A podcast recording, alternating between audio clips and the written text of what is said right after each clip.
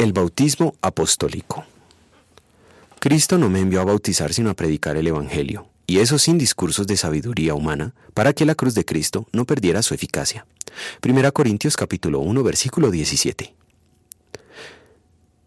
Hace algún tiempo atrás, cierta persona argumentó que el bautismo practicado por su religión era el único válido, pues según ellos, solo vale el bautismo realizado por un verdadero apóstol, y que ellos eran los únicos que actualmente tenían un verdadero apóstol llamado por Jesucristo.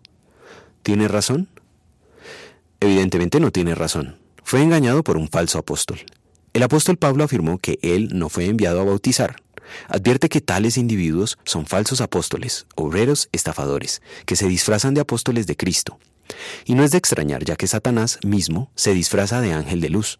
Por eso no es de sorprenderse que sus servidores se disfracen de servidores de la justicia. Su fin corresponderá con lo que merecen sus acciones. 2 Corintios 11 versículos 13 a 15. Jesucristo enseñó cómo desenmascarar a los falsos. Por sus frutos los conocerán. Mateo 7:20. El fruto de quien dice ser apóstol, profeta, pastor, maestro o discípulo se refiere a lo que tal individuo predica o enseña. Por esto Pablo escribió, pero aun si alguno de nosotros o un ángel del cielo les predicara un evangelio distinto del que les hemos predicado, que caiga bajo maldición. Gálatas 1.8. El fruto de un falso apóstol es el falso evangelio. El verdadero evangelio son las buenas noticias de salvación que Cristo ganó para nosotros como sustituto nuestro, al obedecer perfectamente la voluntad de Dios y al sufrir el castigo que merecemos por nuestros pecados. Cristo hizo su parte para nuestra salvación, y también nuestra parte. Por eso la salvación es gratuita. El falso evangelio contamina esta buena noticia añadiendo alguna condición que debe hacerse para contribución, en ganar a la salvación.